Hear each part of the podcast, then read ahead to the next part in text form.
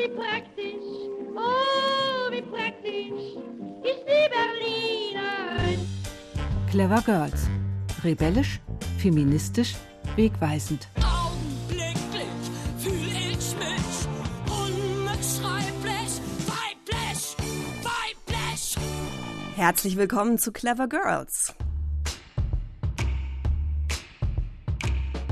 Ich bin Julia Riedhammer und freue mich sehr, dass Sie uns hören, ob im Radio oder als Podcast.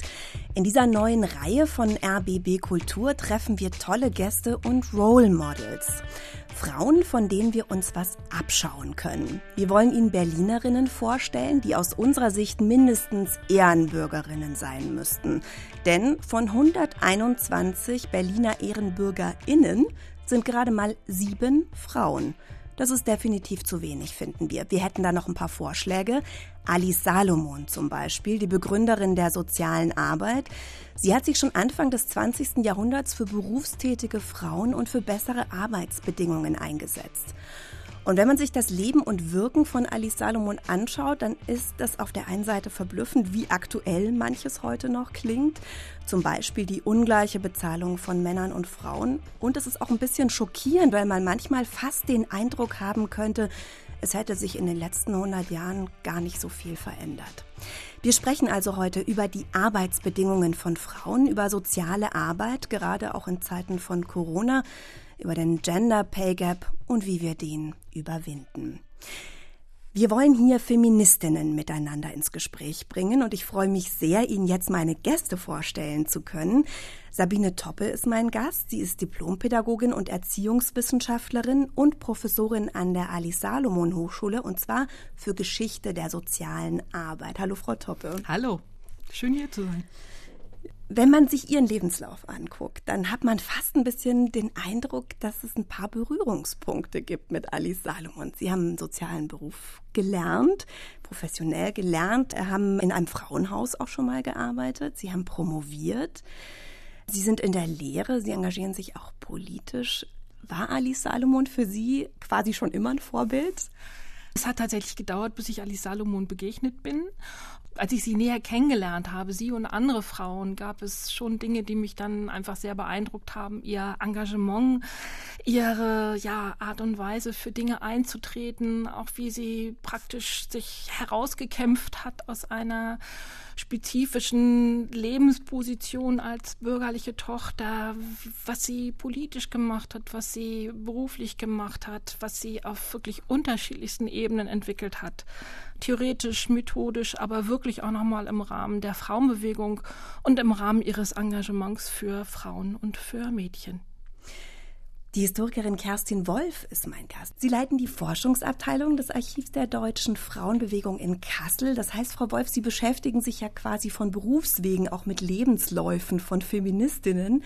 Aber so konnte ich lesen, Sie finden auch den aktuellen Bezug wichtig und veröffentlichen immer wieder Artikel, in denen Sie auch die Verbindungen zwischen der Geschichte der Frauenbewegungen und dem Heute rausarbeiten. Was meinen Sie denn, inwiefern kann Alice Salomon heute für uns ein Vorbild sein? Also das Interessante finde ich ja bei Alice Salomon oder insgesamt bei den Akteurinnen der alten Frauenbewegung, dass sie sich mit Themen beschäftigen, die wir leider, muss ich sagen, ja immer noch nicht äh, wirklich gelöst haben. Wenn ich mir überlege, dass Alice Salomon ihre Dissertation geschrieben hat über die ungleiche Bezahlung zwischen Männern und Frauen, dann ist das ja unglaublich aktuell. Und von dem her finde ich immer, die Geschichte der Frauenbewegung zu erforschen, ist unglaublich spannend, aber es ist eben auch ein Auftrag immer in die in die heutige Zeit und Alice Salomon ist für mich eine der Protagonistinnen, wo man sagen kann, ja, mit deren Leben kann man sich beschäftigen und dann sieht man, wie aktuell heute nach wie vor Frauenbewegung, soziale, politische Arbeit ist. Und genau das haben wir heute vor in dieser Sendung. Da würde ich sagen, ist es jetzt auch schon an der Zeit, dass wir noch ein bisschen mehr über Alice Salomon erfahren. Ina Jackson stellt sie uns vor. War ich vorwiegend eine Erzieherin und Lehrerin oder eine Sozialarbeiterin und Reformerin? Eine Dozentin und Schriftstellerin oder eine Bürgerin mit Gemeinsinn und feministischen und pazifistischen Tendenzen? Tatsächlich habe ich all diese Tätigkeiten vereinigt, obwohl ich für keine davon ausgebildet worden war. So leitet Alice Salomon, die lange in Vergessenheit geratene deutsche Sozialreformerin und Frauenrechtlerin, ihre Lebenserinnerungen ein. Als sie sie zu Papier bringt, lebt sie schon seit einigen Jahren, von den Nationalsozialisten 1937 zur Emigration gezwungen, in New York City und nicht mehr in Berlin, ihrer Geburtsstadt und dem Ort ihres Wirkens. Hierher kehrt sie bis zum Tode 1948 nicht mehr zurück.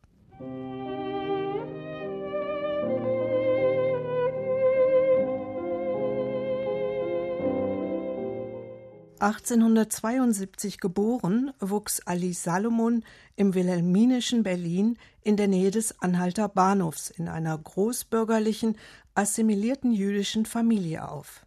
Sie hatte sieben Geschwister, von denen zwei schon in jungen Jahren starben. Die Mutter stammte aus einer Breslauer Bankiersfamilie. Der Vater führte einen Lederhandel in dritter Generation und war viel auf Reisen.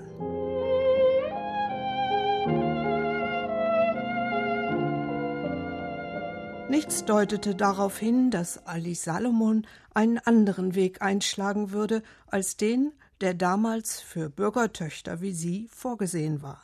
Maximal neun Jahre Schule und dann Klavierspielen, Handarbeiten und zu Hause auf einen standesgemäßen Ehemann warten.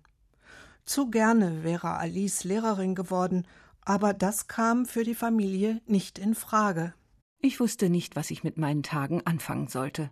Schließlich ging ich auf eine Kunstschule für Nadelarbeit. Das wurde für angemessen gehalten und traf auf keinen Widerstand. Fünf Jahre lang verbrachte ich viele Stunden täglich über meinem Stickrahmen, überzeugt davon, dass jede Betätigung besser sei als gar keine. Alle meine Träume stickte ich in das Leinen hinein. Mit 21 tut sich für Alice 1893 ganz unerwartet eine Tür auf. Sie bekommt eine Einladung zur Gründungsversammlung der Mädchen- und Frauengruppen für soziale Arbeit, nimmt am Treffen im Roten Rathaus teil und tritt anschließend der von Janette Schwerin und Minna Kauer ins Leben gerufenen Berliner Gruppe bei. Voller Tatendrang taucht Alice Salomon in die ehrenamtliche soziale Hilfsarbeit für junge Arbeiterinnen ein und entdeckt eine Welt, mit der sie zuvor nicht in Berührung gekommen war. Unter den frühen Projekten, die ich mit einigen Freundinnen in Berlin in Angriff nahm, waren Clubs für junge Arbeiterinnen. Wir, die wir durch die zufälligen Umstände der Geburt glücklicher dran waren, wollten einen Teil unserer Bequemlichkeit und Freiheit dazu nutzen, diese Mädchen teilhaben zu lassen an den guten Dingen, derer wir uns erfreuten Bildung, Bücher, Blumen, Erholung und angenehmes Wohnen. Es ist der Ausgangspunkt von Alice Salomons lebenslangem Engagement für die Schwachen und Hilfsbedürftigen, das sie nach und nach zusammen mit anderen Mitstreiterinnen vom Almosengeben hin zur sozialen Arbeit weiterentwickelt und praktisch und theoretisch auf professionelle Füße stellt. Im Oktober 1899 ist sie in Berlin Mitinitiatorin des ersten Jahreskurses der Mädchen- und Frauengruppen zur beruflichen Ausbildung in der Wohlfahrtspflege. Startschuss für die systematische Ausbildung für die soziale Arbeit. Aber auch für sich selbst will sie eine professionelle Ausbildung. 1902 nimmt sie ein Studium auf. Ohne Abitur studiert sie als Gasthörerin Nationalökonomie, Geschichte und Philosophie an der Friedrich-Wilhelm-Universität und promoviert 1906 sogar mit einer Arbeit über die ungleiche Entlohnung von Männern und Frauen. Also Alice Salomon promoviert, ohne Abitur gemacht zu haben und dann auch noch über die ungleiche Bezahlung der Geschlechter. Frau Wolf, Sie hatten es vorhin schon gesagt. Wenn man sagt ungewöhnlich für die damalige Zeit, ist es eigentlich fast untertrieben, oder? Was würden Sie sagen, Frau Wolf? Natürlich ähm, ist es eine Ausnahmesituation, aber sie steht schon auch in Kontakt mit anderen Frauen, die das auch versuchen. Der Sturm auf die Universitäten, das beginnt ja nicht erst um 1900, sondern die bürgerliche Frauenbewegung hat sich schon lange gedacht und auch lange darauf hingearbeitet, dass die Universitäten sich endlich öffnen müssen. Und so haben wir es mit einer Generation von Frauen zu tun, gewissermaßen in den Startlöchern stehen. Und Alice Salomon ist eben eine davon. Eine andere wäre zum Beispiel Helene Stöcker, die auch so lange wartet und immer wieder versucht, an die Universität zu kommen. Von dem her haben wir es mit so einer ersten Kohorte zu tun von Studierenden, von studierwilligen Frauen. Aber es gehört natürlich gerade für Alice Salomon, die ja, wie auch in dem Beitrag zu hören war, ja noch gar kein Abitur hatte, es gehört unglaublich Mut dazu, hinzugehen und auch jeden einzelnen Professor zu fragen, was damals nämlich notwendig war, ob äh, sie tatsächlich an den Vorlesungen teilnehmen darf. Umso toller, dass sie es gemacht hat und dann auch mit ihrer Promotion abgeschlossen hat. Frau Toppe, Sie sitzen mir gegenüber. Ich habe Sie beobachtet, während wir den Beitrag gehört haben, und da haben Sie sehr stark genickt, als die Stelle kam. Ich, meine Träume stickte ich in das Leinen hinein. Das hat Sie irgendwie dieses dieses Sticken als einzige Möglichkeit, überhaupt äh, Träume zum Ausdruck zu bringen, ähm, scheint Sie irgendwie bewegt zu haben. Ich weiß nicht, ob es jetzt das Sticken war, aber es sind so die Beschreibungen von Alice Salomon, dass sie eben immer wiederkehrend gestickt hat, sich mit Handarbeiten beschäftigt hat und das eben auch als ja wiederkehrende trostlose Beschäftigung empfunden hat. Ja, mich hat da beeindruckt, dass sie einfach was anderes wollte und eben dem auch nachgegangen ist und dass sie einerseits dann diesen engen Käfig beschrieben hat und dann aber andererseits da auch nicht drin geblieben ist, sondern ja, den Weg gegangen ist, also dann der Promotion. Ich habe gerade noch mal gedacht beim Beitrag von Frau Wolf, dass noch mal so die diese dieser Vernetzungsgedanke ganz wichtig war. Also Alice Salomon wollte was, hat sich auf den Weg gemacht, hat auch was auf den Weg gebracht, aber sie war nicht alleine. Und diesen Aspekt, dass es eben um sie herum eben auch noch wirklich viele andere Frauen gab, die sich da auf den Weg gemacht haben. Das heißt, dass ich auch immer wieder ja beeindruckt war und das auch mal wieder verfolge, wie die Frauen sich vernetzt haben, zusammengetan haben. Mhm. Also das ist auch was, was wir sozusagen als Vorbildfunktion uns auch noch mal merken können. Ich würde gerne noch mal kurz eingehen auf die Promotion. Ging es ihr auch in der Promotion darum, eine gleiche Bezahlung zu fordern? Auf jeden Fall. Also eine gleiche Bezahlung war eine Idee, ein Ziel, was sie hatte, wobei wir schon immer sehr genau gucken müssen, was sie sich angeguckt hat. Und äh, soweit ich mich daran erinnere, ihr Argument war immer, Frauen müssen besser gebildet sein, damit sie auf dem Arbeitsmarkt auch höhere Positionen erreichen und dadurch dann auch besser bezahlt werden können. Also so eine feministische Analyse, wo ich jetzt sagen würde, ja, wir müssen, es liegen darunter aber auch strukturelle Bedingungen, nämlich dass es ein, ein Männer- und ein Arbeitsmarkt, ein Männer- und ein Frauenarbeitsmarkt gibt, der ungleich funktioniert. Das, so weit war sie noch nicht, würde ich mal sagen, sondern sie hat sich stark auf Bildung konzentriert und hatte aber ganz klar als utopisches Ziel die gleiche Bezahlung von Männern und Frauen. Gerade wurden die zeitlichen Hintergründe angesprochen von Frau Wolf. Also auch Alice Salomon hat die soziale Verelendung mitbekommen. Sie hat im warmen Arbeiterinnenheim tätig. Sie hat die Situation der, der Arbeiterinnen mitgekriegt, überhaupt äh, der, der Arbeiterschicht, der Arbeiterfamilien. Und da war klar, dass es einerseits um die Qualifizierung der Frauen ging, aber auch andererseits um die Qualifizierung sozialer Tätigkeiten, wo sie klar gesagt hat, also ähm, eine ja unprofessionelle, eine private Wohltätigkeit reicht nicht mehr. Und das hat sie zusammengebracht. Mhm. Also die notwendige Qualifizierung mhm. und die, ja, die Beschäftigung der Frauen. Das finde ich einen ganz interessanten Punkt, weil ich fand in diesem Beitrag nämlich die Stelle interessant, das ist ja auch aus ihrer Autobiografie, die ja lange nach ihrem Tod erst veröffentlicht wurde, die Stelle, wo sie sagt, ihre eigene privilegierte Situation wollte sie dafür nutzen, andere Frauen an schönen Dingen teilhaben zu lassen. Bildung, Bücher, Blumen, Erholung und angenehmes Wohnen. Da kommen ja zwei Teile zusammen. Einerseits sozusagen sich kümmern um andere Frauen, also denen sozusagen zu helfen. Andererseits aber auch was Sie gerade angesprochen haben, nämlich die Professionalisierung des ich nenne es mal des Helfens selbst. Ja. Ist das nicht gerade auch so eine Art Zwickmühle für die soziale Arbeit? Es ist eine totale Zwickmühle. In dieser Zwickmühle hat Alice Salomon sich auch befunden. Sie hat sich zum Teil auch entsprechend dazu geäußert, dass es ihr einerseits um eine Professionalisierung ging, auch sozialer Tätigkeiten, aber dass sie auch ausgeführt hat, sie hat nicht von einer weiblichen Natur gesprochen, um Gottes Willen, aber ob es nicht eine ja besondere Nähe auch von Frauen aufgrund von Erfahrung, aufgrund eines Erfahrungsraumes geht. Also dass es eben da doch nochmal ja einen, einen besonderen Zugang dann auch für Frauen gibt. Und äh, das hat sich da so wiedergefunden, also in dieser Kombination, also die Professionalisierung, die Berufstätigkeit und dann aber auch der Raum, in dem sich dann Frauen bewegt haben. Aber letztendlich hat sie daraus dennoch die soziale Frauenschule entwickelt, später die Akademie für soziale und pädagogische Frauenarbeit. Das heißt also, sie ist weggegangen aus dem privaten Bereich und ganz klar in den professionellen Bereich. Und zunächst ging es ihr um eine Professionalisierung, aber später auch ganz klar um die Bezahlung wenn ich mich an dieser Stelle mal äh, einmischen darf. Bitte. ähm, was ich an diesem Zitat ausgesprochen interessant finde, ist dieses die Wahrnehmung der eigenen privilegierten Situation mhm. und daraus einen gesellschaftlichen Auftrag zu machen.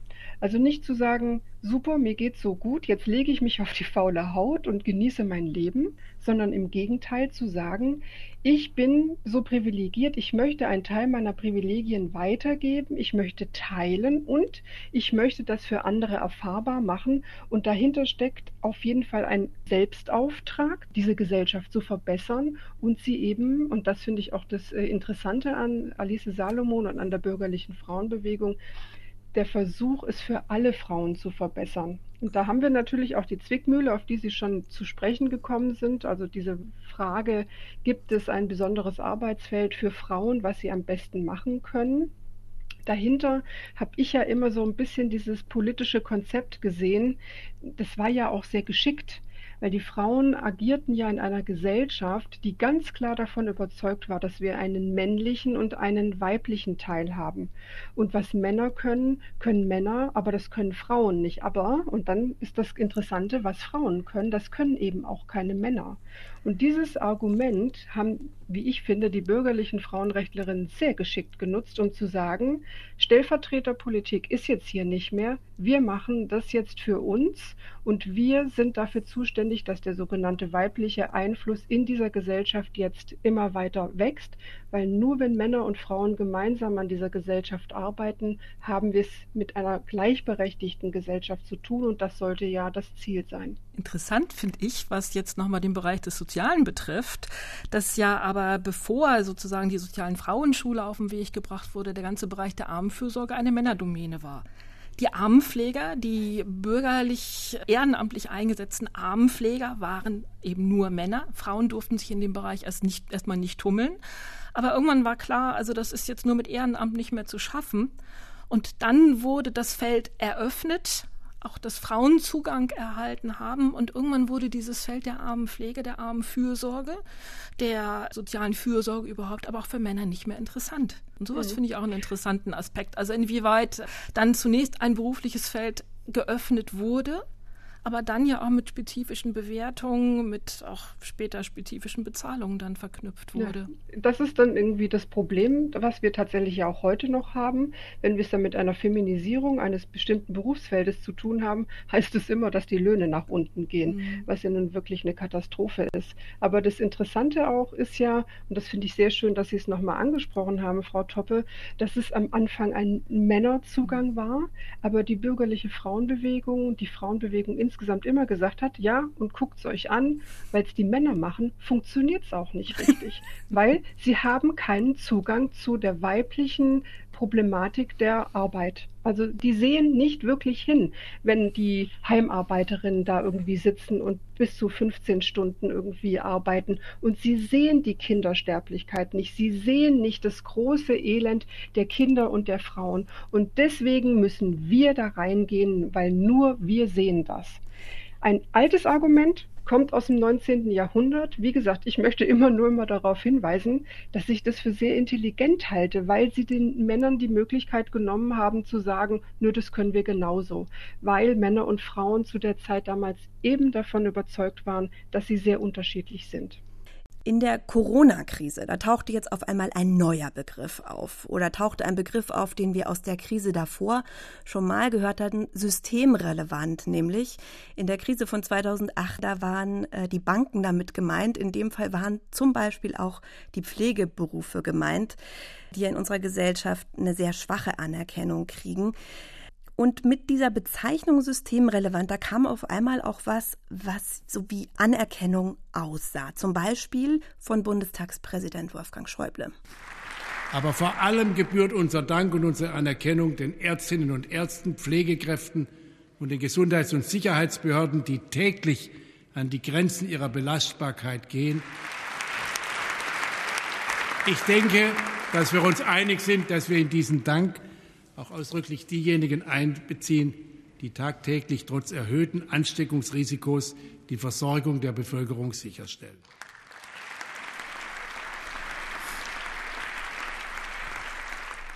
Das Klatschen im Bundestag und auf den Balkonen, das sollte natürlich Anerkennung zum Ausdruck bringen.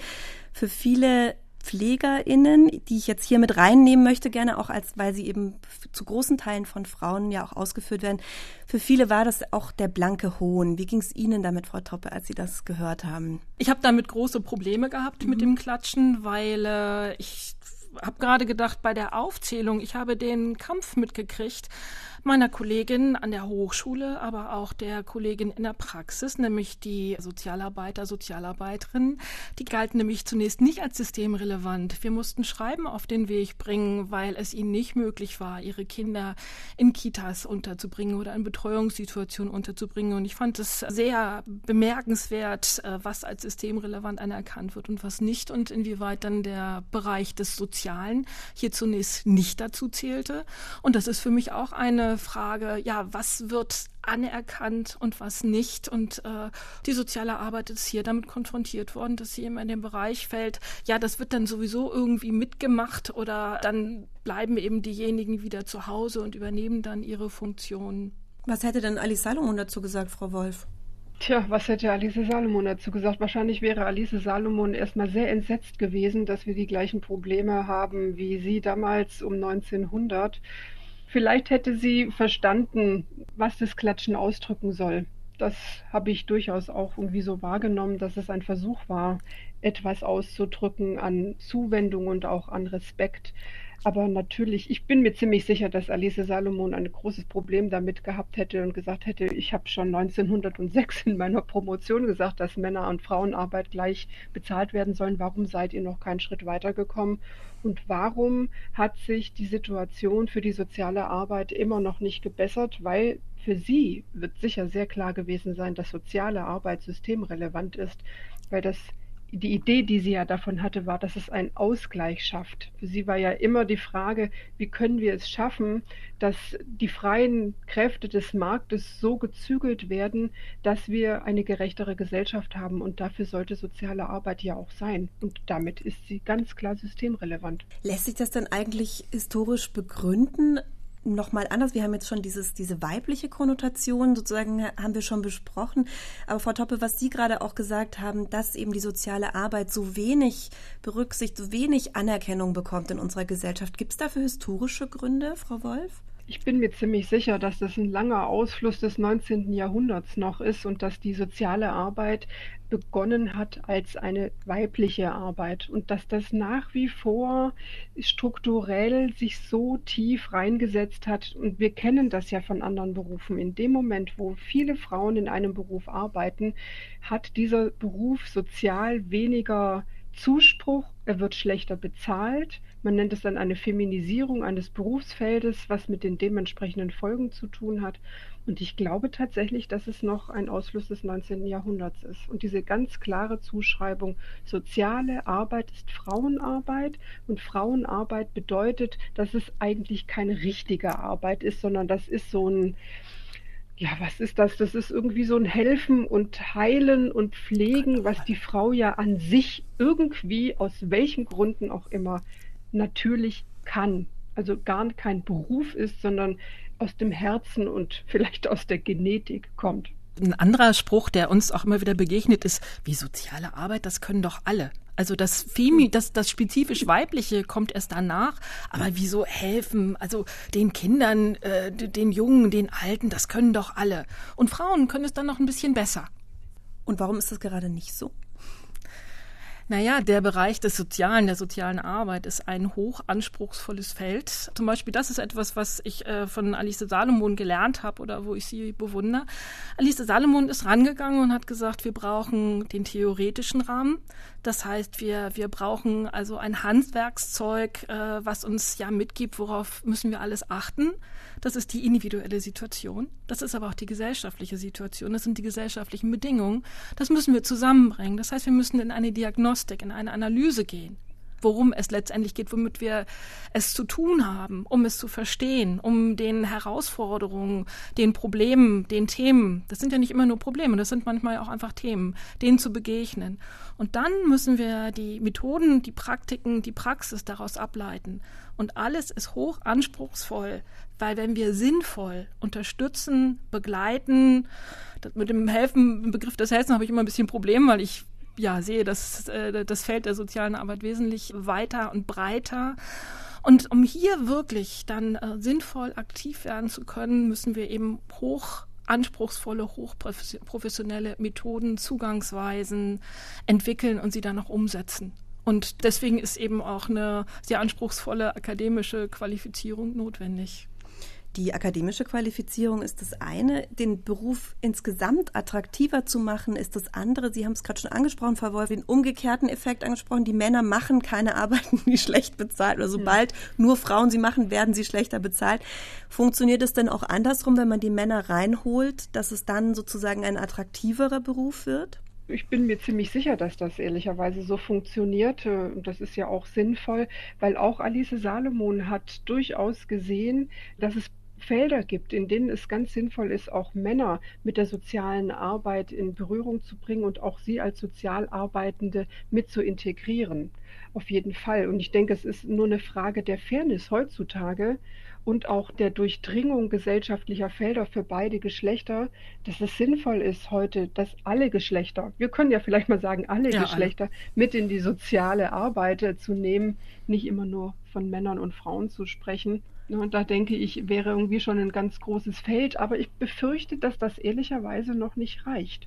Die soziale Arbeit hat, äh, glaube ich, nicht nur das Problem, dass sie in Anführungsstrichen immer nur von Frauen gemacht wird und angeblich irgendwie nicht professionell betrieben werden muss, weil das, das ist sehr schön, Frau Toppe, wie Sie das gesagt haben, es können doch sowieso alle, sondern es geht auch darum, was für eine Wertigkeit bestimmte Arbeiten in dieser Gesellschaft haben.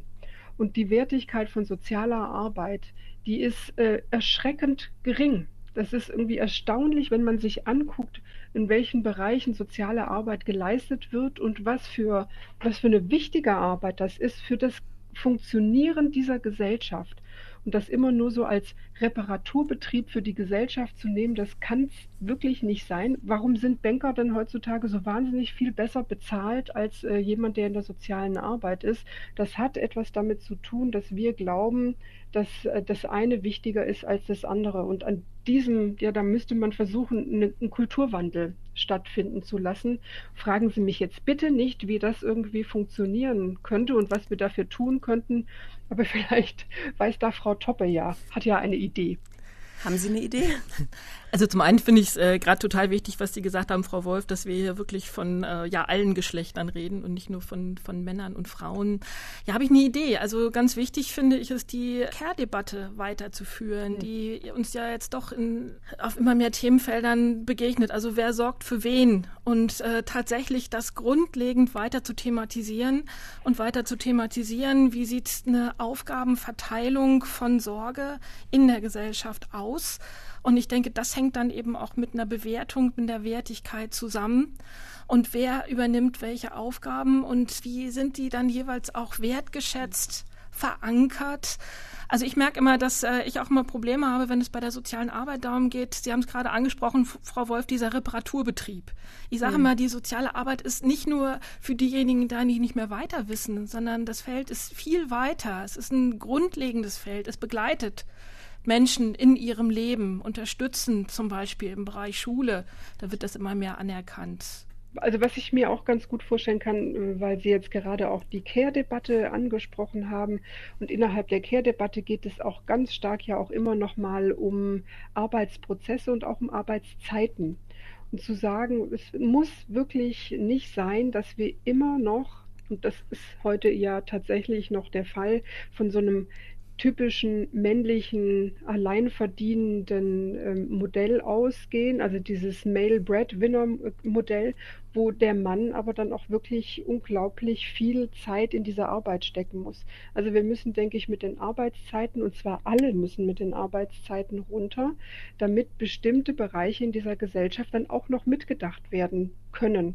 Weil das Problem, was wir ja haben, ist, wenn man viel arbeitet, hat man das Problem mit der Kinderbetreuung. Und sobald was passiert, siehe Corona, und äh, die Kinderbetreuung dann auf einmal nicht mehr gesichert ist, haben wir ein ganz großes Problem, weil wir unser gesellschaftliches Arbeitsleben so ausgerichtet haben, dass jetzt beide oder alle, die eben in einer Familie leben und arbeiten, vollständig berufstätig sind und wir die Betreuung ausgelagert haben. Und wenn das knallt, dann haben wir genau die Probleme, die wir jetzt in den letzten Wochen hatten. Jutta Almendinger, die Präsidentin des Wissenschaftszentrums Berlin, die hat gesagt, dass man hier von einer Retraditionalisierung sprechen kann sogar. Also dass sozusagen in der Corona-Krise wir ganz automatisch auch auf so alte Rollenmuster zurückgefallen sind. Ist das also mindestens um 30 Jahre zurück, sagte sie. Wirklich eine, eine schockierende Zahl. Was meinen Sie? Ich weiß nicht, ob die 30 Jahre jetzt stimmen, aber ich muss ihr leider zustimmen, was ich also allein jetzt in meinem eigenen praktischen Umfeld erlebt habe, also äh, egal in welchen Bereichen, bei berufstätigen Frauen, die jetzt wirklich gezwungen waren, zu Hause zu bleiben, weil die Kinderbetreuung nicht gewährleistet äh, war und wo es wirklich massive Probleme gab, dann die Berufstätigkeit im Homeoffice äh, weiter fortzuführen. Und dass es hier ganz klare Rückschritte, Rücktritte und äh, auch Ausschlussverfahren gab. Bei den Studierenden war es ganz massiv. Sie konnten das beobachten, ja? Ja, wir sind in der Online-Lehre. Wir äh, lehren ja äh, praktisch von, von zu Hause aus.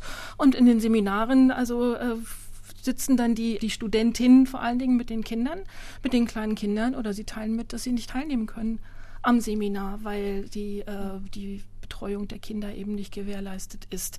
Und jetzt hatten wir es gerade, dass Sie sagen, so, jetzt machen die Kitas wieder auf, jetzt kommen wir endlich wieder zum Studieren und können endlich wieder uns dem Studium widmen.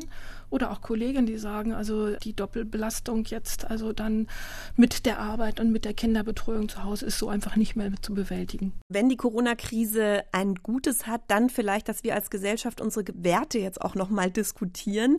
Eben zum Beispiel über solche Begriffe wie systemrelevant oder, wie wir gerade darüber gesprochen haben, über die Retraditionalisierung. Frau Wolf, was sagen Sie denn zu diesem Begriff?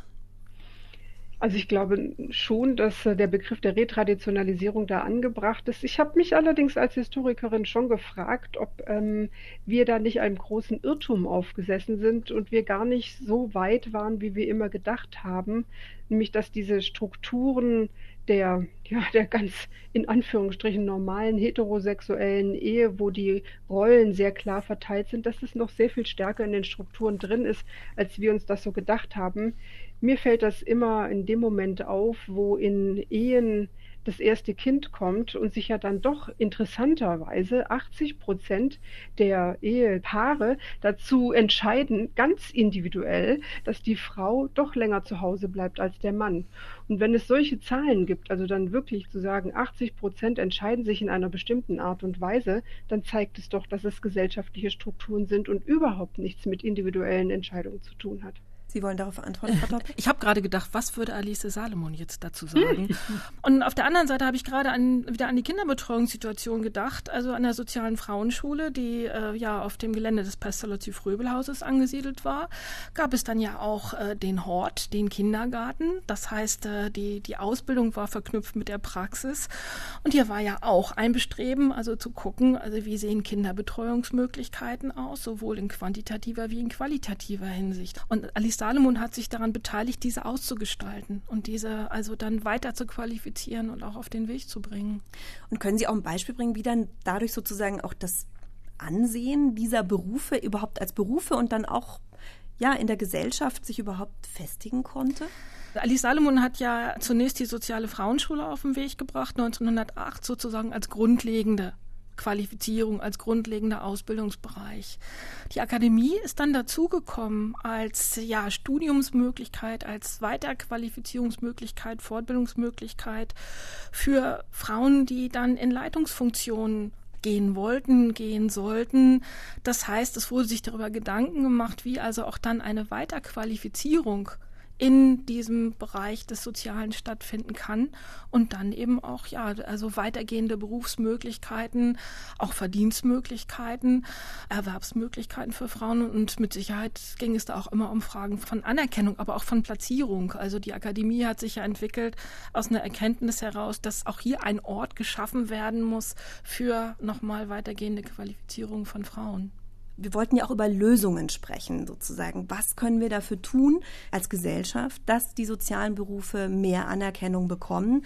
Eine Ebene ist auf jeden Fall die Bezahlung, ist auf jeden Fall die Vergütung, die für uns alle als Gesellschaft absolut elementar ist, wenn unsere guten, lieben Kinder nicht in die Kita gehen können, wir als Frauen auch nicht arbeiten können, auch als Männer übrigens nicht dieses Thema der Bezahlung ist ja eines, was sozusagen so ein, so ein Evergreen ist. Es wurde immer wieder gestreikt. Anfang 2019 war der letzte Streik. Meine Kollegin Sophie Chilwick, die war in einer Kreuzberger Kita. Vorne in den Raum setzen. Hier? Hier, perfekt. Für schnell mein Körbchen. Besuch in einer Kita am Schlesischen Tor in Berlin-Kreuzberg an einem Montagnachmittag im Herbst. Die Erzieherin Katja Wesener hat einen Raum reserviert, in den Regalen stapeln sich Farbeimer. Auf dem Tisch, der viel zu tief ist für Erwachsene, stehen für den Besuch zwei Dosen voller Kekse. Draußen der übliche Kita-Betrieb. Es ist schon ein harter Job und auch ein ziemlich lauter Job. Katja Wesener ist seit fast 30 Jahren Erzieherin in Berlin. Wir haben Eltern, die streckenweise mit ihren eigenen Kindern überfordert sind. Und ähm, wir haben dann manchmal 15 davon in der Gruppe, beziehungsweise auch 30 hier im oberen Bereich von der Kita. Und das ist natürlich schon hart, manchmal damit auch klarzukommen, weil jedes Kind ja auch noch individuell ist und Gott sei Dank individuell ist.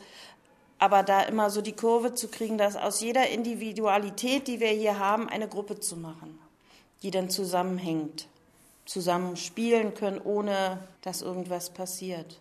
Bei den Tarifverhandlungen im Februar dieses Jahres hat Katja Wesener mit tausenden anderen Beschäftigten im öffentlichen Dienst erfolgreich höhere Gehälter erstreikt. Die Gründe für den Streik sind unter anderem auch, dass wir der Meinung sind, dass der Erzieherberuf mehr anerkannt werden muss, dass wir also frühkindliche Pädagogen sind und nicht mehr der alte Aufbewahrungsberuf sind, sondern eine Bildung stattfindet. Und dass es eine Bildungseinrichtung ist, muss, glaube ich, in der Bevölkerung noch mehr anerkannt werden. Die Anforderungen an ihren Beruf seien in den letzten Jahrzehnten immer weiter gestiegen, sagt sie. Der Kindergarten als Spielplatz von früher ist heute die Kita mit pädagogischem Anspruch.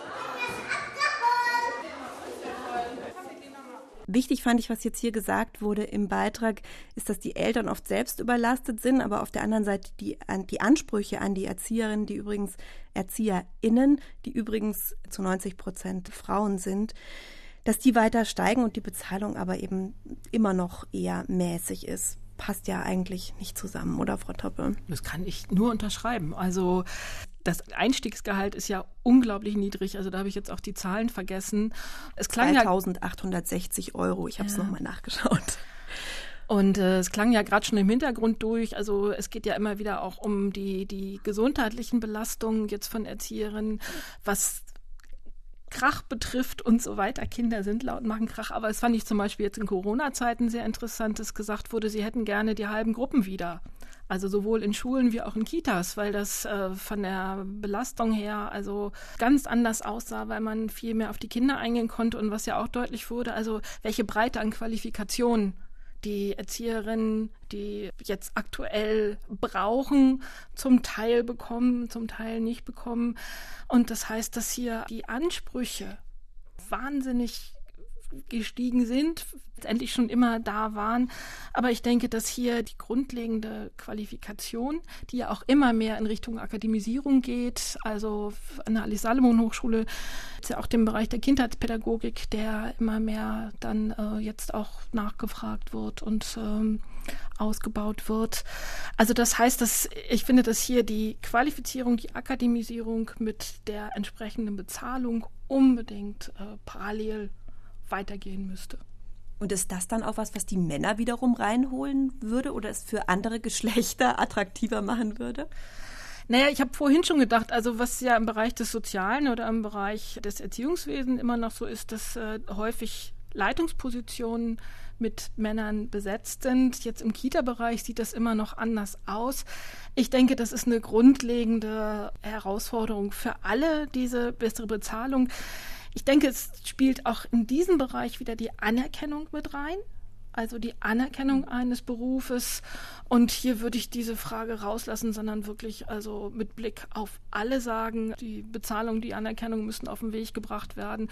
Und vorhin bei Frau Wolf klang es schon durch. Also ich fände es wirklich wichtig, dass auch gerade in dem Bereich des Erziehungs- und Bildungswesens alle Geschlechter angemessen vertreten sind und wirklich alle Geschlechter wenn ich mir so irgendwie überlege, wir könnten jetzt natürlich nicht davon ausgehen, dass es immer darum geht, äh, nur wenn Männer in einen Beruf reinkommen, dann haben wir sozusagen das Problem gelöst, sondern dahinter liegt ja schon auch so eine Idee von, es gibt Berufe, die sind anstrengender als andere und es gibt Berufe, die sind gesellschaftlich anerkannter als andere. Und ich finde das unglaublich interessant, dass wir nach wie vor das Problem haben, dass alles, was mit Kindern zu tun hat oder auch mit der Pflege von älteren Personen, einfach nicht den gesellschaftlichen Stellenwert bekommt, den es hat. Und ich befürchte, dass dahinter immer noch so dieses alte Muster schlummert, privat und öffentlich. Und privat ist eben Kinderversorgung und ist Versorgung von älteren Personen und öffentlich das alles, was mit, ich weiß nicht, Finanzwesen oder sonst was zu tun hat.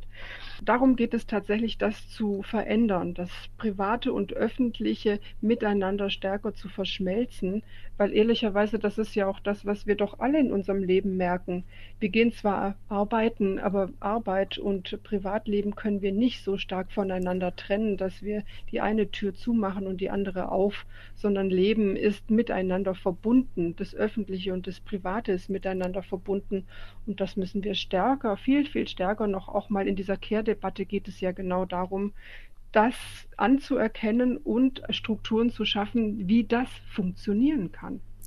Die Erzieherin hat es auch angesprochen, dass es ja nicht mehr um eine Aufbewahrung geht oder um eine klassische Betreuung, sondern der ganze Bereich der frühkindlichen Bildung stellt sich ja zum Glück ganz anders auf. Also gut, auch weil die Betreuungszeiten sich doch inzwischen verändern, weil es doch Veränderungen gibt im Bereich der Beschäftigungs- und der Familienstrukturen. Aber das heißt, dass es hier ja auch ganz grundlegende Veränderungen gibt, was alles stattfindet, zum Glück stattfinden kann und stattfinden soll im Bereich der frühkindlichen Bildung, wie es ja jetzt auch heißt, und Bildung und Erziehung. Also auch das wäre dann eine Aufwertung Ihrer Meinung oder könnte dann eine Aufwertung zur Folge haben? Ich finde, es ist äh, eine Notwendigkeit, eine unbedingte Notwendigkeit weil wir haben es zum Glück mit Veränderungen auch im Berufsleben zu tun. Wir hängen nicht mehr in den 50er und in den 60er Jahren. Wir haben immer noch das Thema, dass mehr Frauen Teilzeit äh, sind als Männer, aber es gibt Veränderungen im Bereich der beruflichen Strukturen und äh, das Betreuungssystem hängt sozusagen dran. Und wie Frau Wolf gerade auch gesagt hat, das Care-Thema in allen Bereichen begleitet uns und wird uns weiter begleiten und notwendige Veränderungen in dem ganzen Betreuungs-, Bildungs- und Erziehungsbereich. Und die, die Anerkennung, äh, das ist sozusagen die Folie, auf dem das stattfindet. Mhm ich würde sogar so weit gehen zu sagen, es muss sich dringend verändern.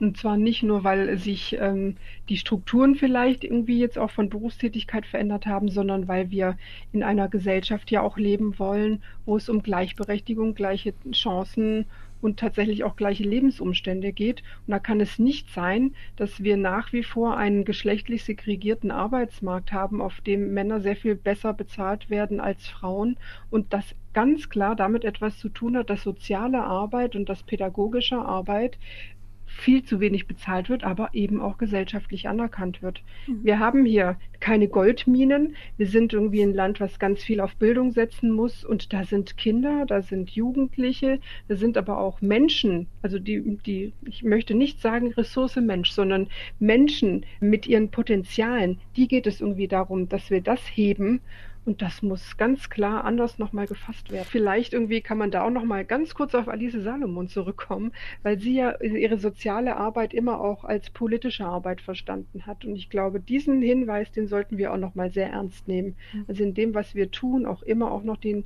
den politischen Veränderungswillen nochmal zu sehen. Wir sprechen heute über die Sozialreformerin Alice Salomon, die sich für bessere Arbeitsbedingungen für Frauen eingesetzt hat und die soziale Arbeit zur Profession gemacht hat. Die Verbindungen ins Heute liegen auf der Hand. Wir haben immer noch ein Gender Pay Gap und die Corona-Krise hat gezeigt, wir sind noch längst nicht gleichberechtigt. Nun geht es in unserer Sendung ja eben um Vorbilder. Ähm, was meinen Sie denn, was würde Alice Salomon als erstes angehen, wenn sie heute noch leben würde, jetzt in dieser Zeit? Ich glaube, was Alice Salomon heute noch mal stärker angehen würde, wäre die Verknüpfung, die Verknüpfung von sozialer Arbeit mit politischer Tätigkeit weil so wie ich Ihre Arbeit immer verstanden habe, geht es ihr auf der einen Seite natürlich um Professionalisierung, es geht ihr um Bildung und um eine gute Ausbildung und eine Möglichkeit, den Beruf der sozialen Arbeit nochmal professionell aufzustellen. Aber ihr war es immer wichtig, auch an den Strukturen zu arbeiten und Gesellschaft gerechter zu machen, wirklich sozial gerechter, weil sie immer gesagt hat, wenn wir alles den wie sie es nannte, den, den Kräften des Marktes überlassen. Ich fand es übrigens, äh, als ich das nochmal gelesen habe, unglaublich aktuell, die Kräfte des Marktes. Sie sagte, die können das nicht leisten, dass sich die Gegensätze zwischen arm und reich selber auflösen, sondern das müssen wir machen. Und so hat sie ihre Arbeit auch verstanden und ich finde, das ist unglaublich aktuell. Und von dem her glaube ich, dass äh, wenn Alice Salomon heute nochmal zurückkommen würde, sie ihre Ärmel nochmal hochkrempeln würde und sagen, okay, und jetzt müssen wir politisch tatsächlich noch mal was tun. Danke, da kann ich ganz wunderbar anknüpfen, vor allen Dingen auf der Folie der sozialen Gerechtigkeit. Was wir ja noch nicht so in den Blick genommen haben, das ist, dass äh, Alice Salomon auch international sehr unterwegs war. Mhm. Und ich denke, was für Sie heute, wenn sie jetzt hier, heute hier unterwegs wäre, ein zentrales Anliegen wäre, nochmal, ja, die internationalen Verknüpfungen, aber auch die internationalen Verantwortlichkeiten in den Fokus zu rücken und zu sagen, also ja, was passiert um uns herum. Die Themen Flucht, Migration hat sie dann ja selber, Exil hat sie dann selber erfahren. Aber ich denke, dass dieser Aspekt in der aktuellen gesellschaftlichen Situation für sie nochmal ganz zentral wäre. Der Blick auf die internationale gesellschaftliche Situation. Wie Alice Salomons Leben weiterging, können wir noch mal ganz kurz in dem Beitrag hören von Ina Jackson. Die von Alice Salomon geleitete zweijährige soziale Frauenschule in Berlin-Schöneberg wird zum Vorbild für weitere Schulgründungen. Interdisziplinarität, eine enge Verbindung von Theorie und Praxis und internationale Orientierung sind die zentralen Prinzipien. Sie gelten auch für die 1925 von Alice Salomon gegründete Deutsche Akademie für soziale und pädagogische Frauenarbeit. Neben ihrer Lehrtätigkeit schreibt und forscht Alice Salomon. Sie besucht internationale Frauenkongresse und geht auf Vortragsreisen im In- und Ausland. Sie ist hervorragend vernetzt und Ende der 1920er Jahre auf dem Höhepunkt ihres Schaffens. Doch mit der Machtergreifung der Nationalsozialisten wird sie nach und nach aus allen öffentlichen Ämtern verdrängt. 1937 mit 65 Jahren muss sie Berlin und alles, was ihr lieb und wichtig ist, hinter sich lassen und emigriert in die USA. Dort versucht sie vergeblich an ihre Berliner Jahre anzuknüpfen. Einsam und vergessen stirbt sie 1948 in New York. Vergessen blieb sie aber nicht. Wir haben heute an sie erinnert. Und es geht ja auch darum, selbst was zu verändern oder vielleicht, dass man selbst was dazu beitragen kann. Deshalb möchte ich Sie beide zum Abschluss auch gerne noch fragen, was müssten wir denn tun, um für die nächste Generation in Sachen Arbeitsbedingungen von Frauen, für die soziale Arbeit, dass die soziale Arbeit mehr Anerkennung bekommt? Wie können wir in dieser Hinsicht Vorbilder sein? Also ich denke, zum einen ist der Ort ganz wichtig, an dem ich tätig bin, die Alice Salomon Hochschule als aktuelle Ausbildungsstätte. Dann aber auch, dass es Orte gibt wie Archive, wie das Archiv der Deutschen Frauenbewegung, das Alice Salomon Archiv, also wo auch Wissen, Erinnern weitergegeben wird. Und das heißt, dass also auch Frauen aktuell erfahren, was es alles gegeben hat, was stattgefunden hat und das heißt, dass wir ja daran anknüpfen können, was äh, sozusagen vorher aufgebaut worden ist und äh, aktuell also eine gute Ausbildungsmöglichkeit, Studienmöglichkeit, aber auch Weiterforschungsmöglichkeit und ähnliches schaffen als Basis. Also Sie tun schon Ihr Bestes dafür. Wie sehen Sie das, Frau Wolf? Ich finde es sehr schön, Frau Toppe, dass Sie ähm, auf unsere beide Archive und auf Archive und Wissen insgesamt nochmal hingewiesen haben, weil ich glaube, da liegt tatsächlich ein ganz weites Feld vor uns, nämlich Erinnerung zu stiften und immer wieder darauf hinzuweisen, wie weit andere Menschen, wie weit andere Frauen auch schon gegangen sind und was sie entwickelt haben und immer wieder ihnen eine Erinnerungsstätte auch zu bieten. Und ich habe tatsächlich darüber nachgedacht, auch im Laufe unseres Gesprächs und weil ja auch diese Reihe so anmoderiert war, es ist tatsächlich ein Skandal, dass Alice Salomon nicht Ehrenbürgerin der Stadt Berlin ist. Vielleicht müssten wir das gemeinsam mal in die Hand nehmen und dafür sorgen, dass das sich ändert. Weil ehrlicherweise verdient hätte sie es ja nun, weiß Gott. Na, dann übergeben wir mal Herrn Müller unsere Sendung. naja, wenn man, wenn man überlegt, also wann, wann hat sie also praktisch ihre Doktortitel oder auch ihre Ehrendoktorwürde wiederbekommen, nachdem sie ihr aberkannt worden sind? Also es war dann Ende der 90er Jahre. Also mhm. da hat Berlin sich auch nicht hervorgetan. Zeit, dass wir an Sie erinnert haben. Vielen Dank an Sie beide, an Sabine Toppe und an Kerstin Wolf. Danke auch, dass Sie uns Einblick gegeben haben in das Leben von Alice Salomon und Ihre Gedanken mit uns geteilt haben. Liebe Hörerinnen und Hörer, schön, dass Sie dabei waren. In unserer nächsten Podcast-Folge geht es um Katharina Heinroth, Berlins erste und einzige Zoodirektorin. Und wenn Sie keine der Folgen verpassen wollen, dann abonnieren Sie Clever Girls doch einfach in der Audiothek oder über iTunes oder Sie schauen auf unsere Internetseite rbbkultur.de slash clevergirls. Ich bin Julia Riedhammer und die Redakteurin dieses Podcasts ist Dörte Tormellen. Tschüss, machen Sie es gut.